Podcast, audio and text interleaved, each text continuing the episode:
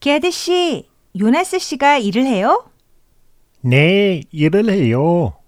서윤 씨는 오늘 뭘 해요? 영화를 봐요. 게드 씨는요? 운동을 해요.